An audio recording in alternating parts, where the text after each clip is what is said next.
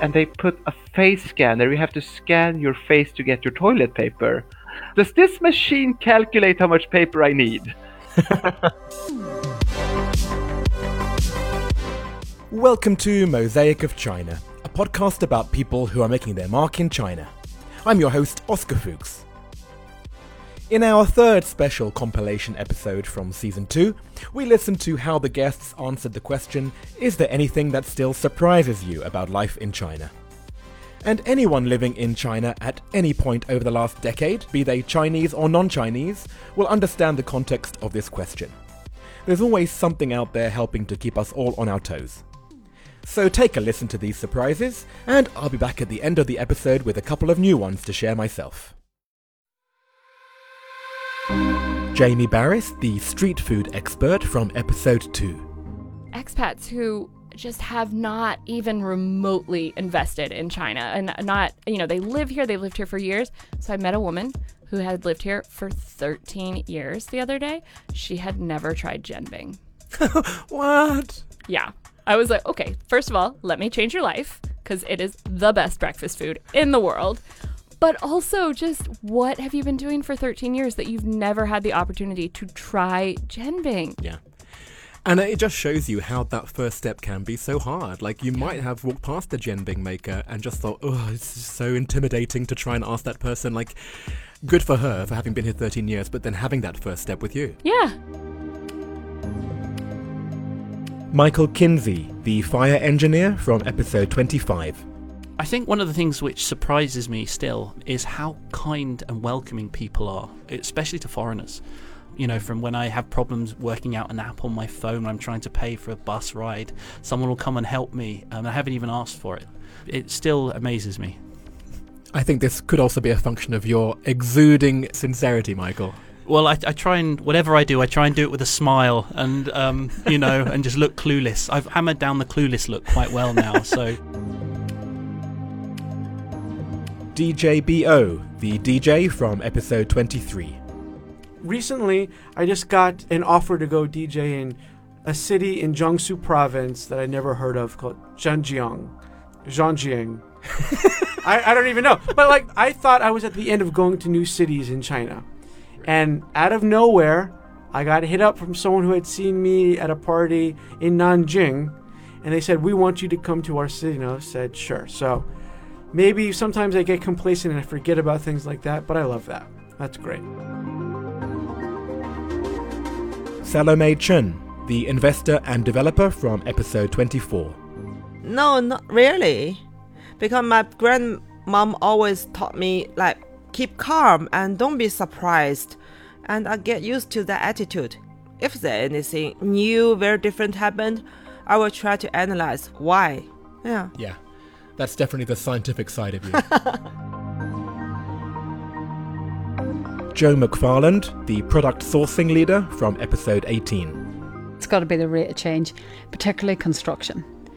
Like, so for example, out of our office window, there was a building that was just like a massive hole in the ground, and now there's like 30 story building, and it's the same across the way from my apartment.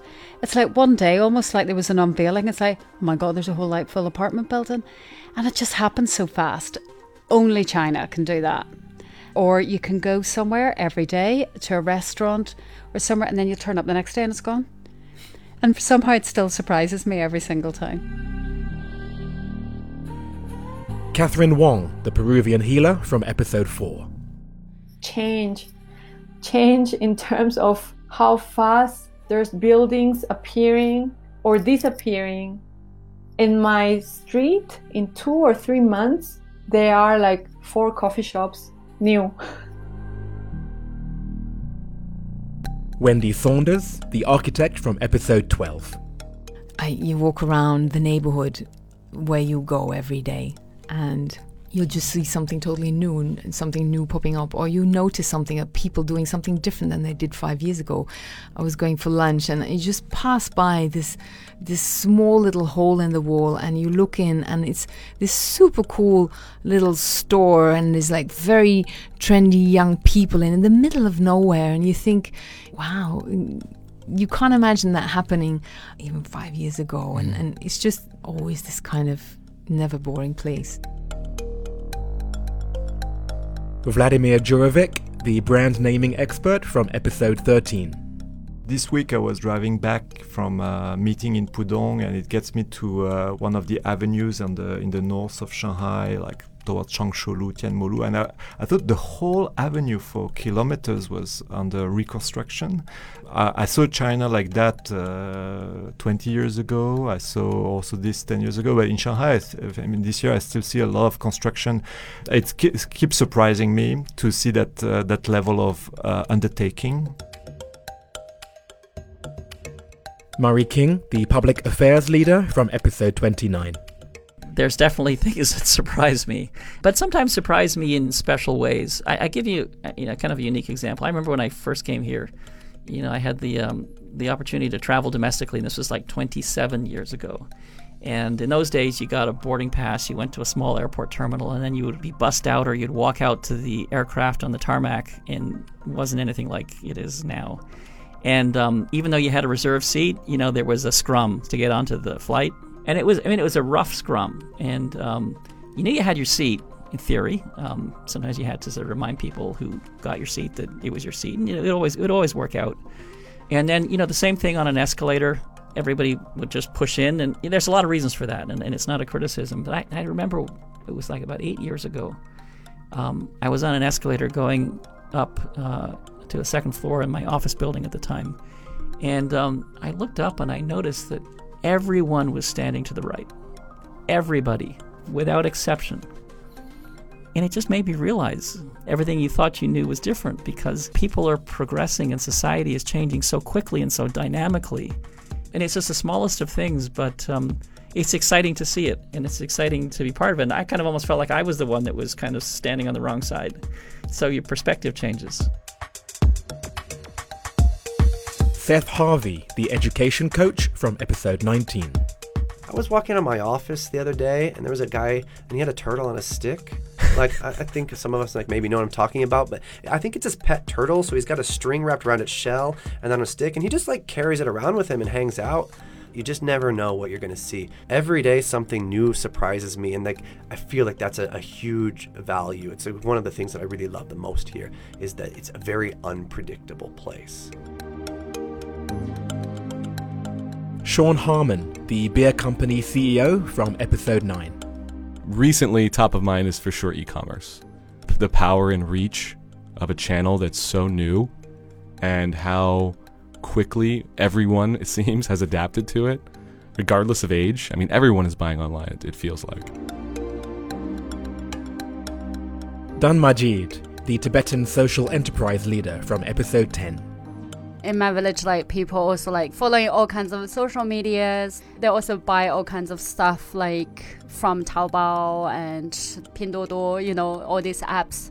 And the quality delivery person would send to us, like to our soap production space, because that is more convenient for them rather just. Uh, you know, go each household because uh, in nomadic area, like uh, they all live far away from each other, right? Right. So our place become a collection area. So, so sometimes like the families would ask us to bring to them, you know, oh, bring my parcel, bring my parcel, you know.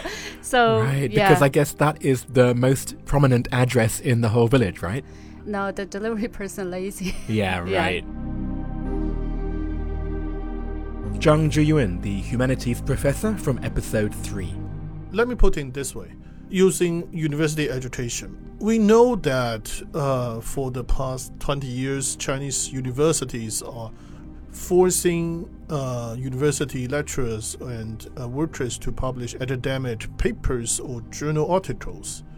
When we evaluate our colleagues, they still use how many papers you have Mm. published. Oh Mm. my god, yeah. Because China is gigantic, so it's understandable when we need to manage this country and this scale of people or universities through a very quantitative way. Mm.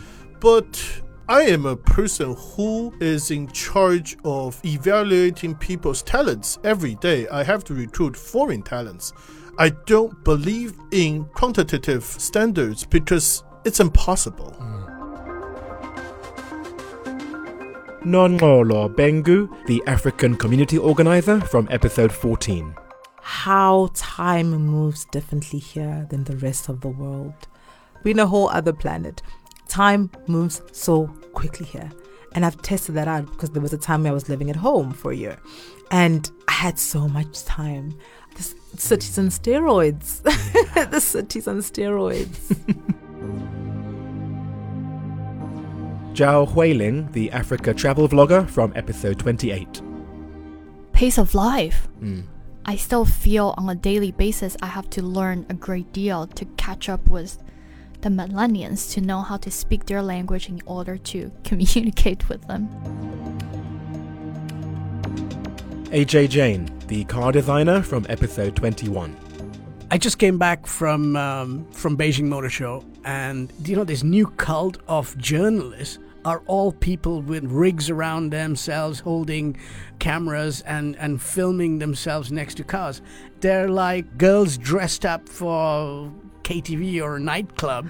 uh, they could be selling cosmetics, you know. I don't, and and you wonder are they scripted? What what do they say? You know, so it just everything in every respect felt out of context of the rest of the world. Casey Hall, the fashion journalist from episode 22.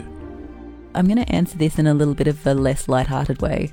Um, I think that for my husband and I, who have been here for such a long time, one of the things that we would say has been a surprise over the entire time we've been here is that we don't have that many close Chinese friends. And we have some, and some wonderful, wonderful friends. But there is still a difficulty, I think, um, with forming widespread, meaningful relationships between foreigners and Chinese people. My communication skills are quite good. I can speak Chinese quite well. I feel like it's not a, a language barrier. Um, it is much more of a cultural barrier that is difficult to overcome. I guess I thought that over time it would become easier, but in many ways it doesn't. Like it's easy to have a lot of acquaintances, but a kind of more deeper level relationship with Chinese people we found really hard to execute. Yes, I agree with you. Um, I think there are a number of reasons for that. I think Shanghai being a big, imposing city is one of those reasons. Um, it would be the same if you were in London. You know, if you were in London, you would gravitate towards other non Londoners, Mm, basically, mm, because true. a lot of people in London would have friends since they were at school and uh, they're not interested necessarily in newbies who are maybe transient and might leave. Yeah. I think, though, with the cultural piece, yeah, what you say is true. And it is something which I see especially with people who are in relationships with other foreigners. I think if you have one of you who is Chinese, then just naturally you tend to hang around with more people who are Chinese. And it just is a little bit more difficult when both of you are non Chinese. I think that's very fair to say. What is the answer? I don't know. I don't know, and it, it, it's something that has been for a long time something that was surprising to both of us. Yeah.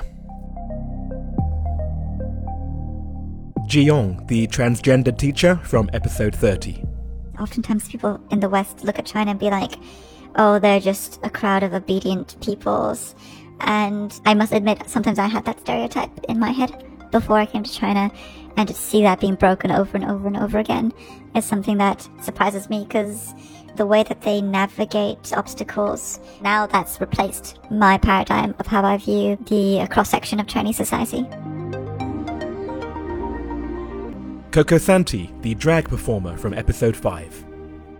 China has grown so fast and so quickly, and so many cities have developed. But one thing that will always surprise me, and something that really me off, is the obstacles that China puts in the way. That I think it's just for like people to get a kick out of.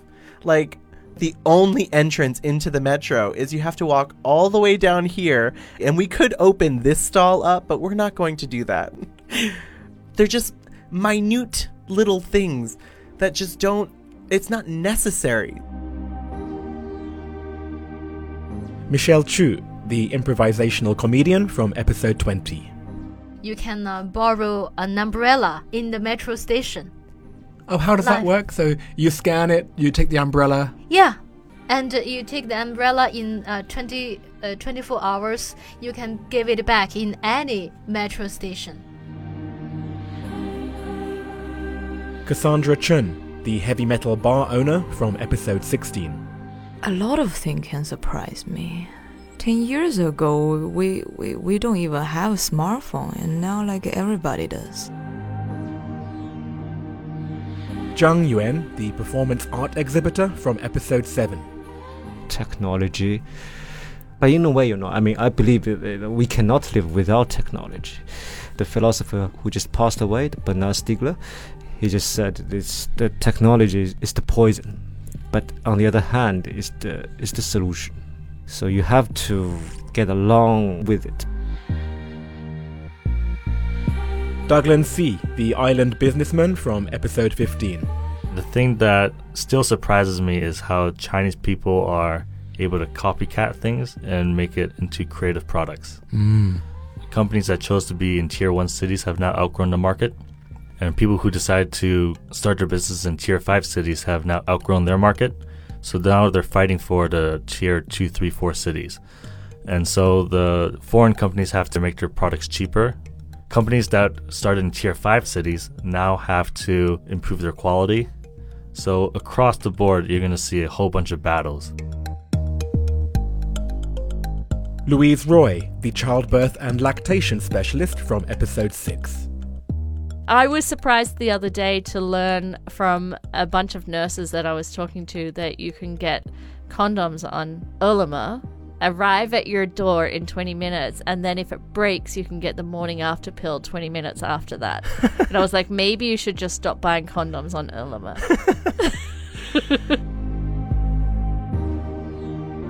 Alex Shoer, the clean energy entrepreneur from episode 11. How a city of almost 30 million people can feel like a village or even a college campus at times. Something about the neighborhoods of Shanghai and the districts of Shanghai and how contained they feel, how little you really need to leave your neighborhood. You have healthcare, you have food, you have social activities, you have exercise, you have friends, you have parks, um, and this walkability. Stefan Wiemer, the head of consumer insights at L'Oreal from episode 1. every day, all the time, because when I think I finally figured out why or what this means, that's exactly when the cards turn and I realize I don't know. So I'm every day constantly amazed and reminded.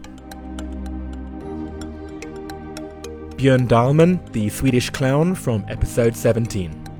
So I, I do kung fu in People's Park, and I just remember going to the public bathroom there, and they put a face scanner. You have to scan your face to get your toilet paper. I understand the logics of it because I hear people just take toilet paper and they bring back home to save money. But it's just, it's so bizarre. It's so many steps that's like, could this have been done in another way? No, they put face scanner for toilet paper. Does this machine calculate how much paper I need? Because it see my chubby western face and it gives me a lot. Giovanna Jung, the handicraft designer from episode 8.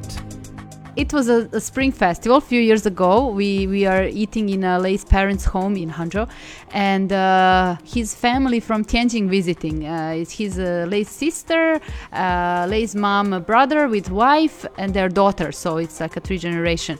I just sit to eat. I want to put the thing in my mouth, and then the kid who was like about three years old, he suddenly she said, "I need a."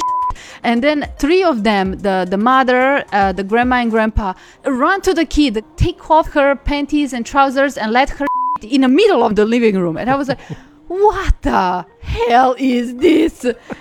And the toilet is just uh, two meter beside.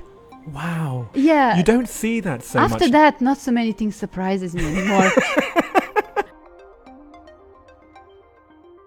So, those were the surprises from the guests of season 2. I hope you enjoyed that compilation.